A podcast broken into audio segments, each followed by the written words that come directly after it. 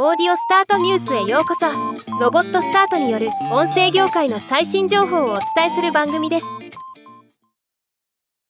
リフォニックが非常に興味深いポッドキャスト広告の分析レポートを発表しました。ポッドキャスト広告を様々な切り口でランキングしたものになっています。今日はこのレポートを紹介します。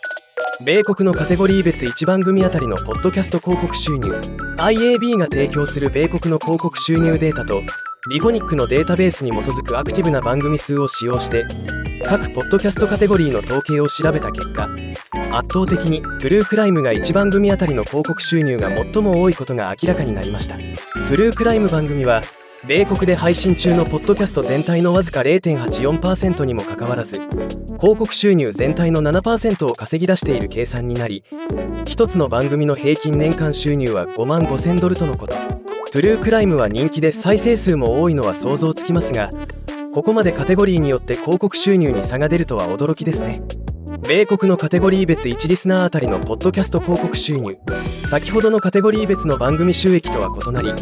今度は1人のリスナーがいくらの収益を生むのかをカテゴリーごとに見た結果です。結果スポーツコメディトゥルークライムと続きました。国別1番組あたりのポッドキャスト広告収入。国別のアクティブな番組数を計算しスタティスタが提供する広告収入の統計と比較した結果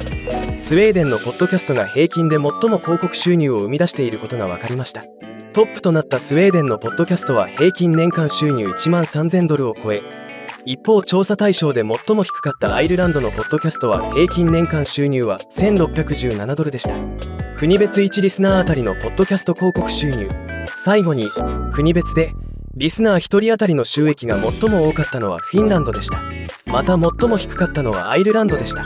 今回のレポートを見て思ったのは収益性の高いポッドキャストを作るのであれば番組カテゴリーはトゥルークライムスポーツコメディのいずれかがおすすめということです。この3つのカテゴリーであれば番組あたりの収益とリスナー1人当たりの収益のどちらも高い傾向にあります。また現実的ではないかもしれませんがポッドキャスト番組はスウェーデンかフィンランドが収益性が高い国としておすすめということになります。ではまた。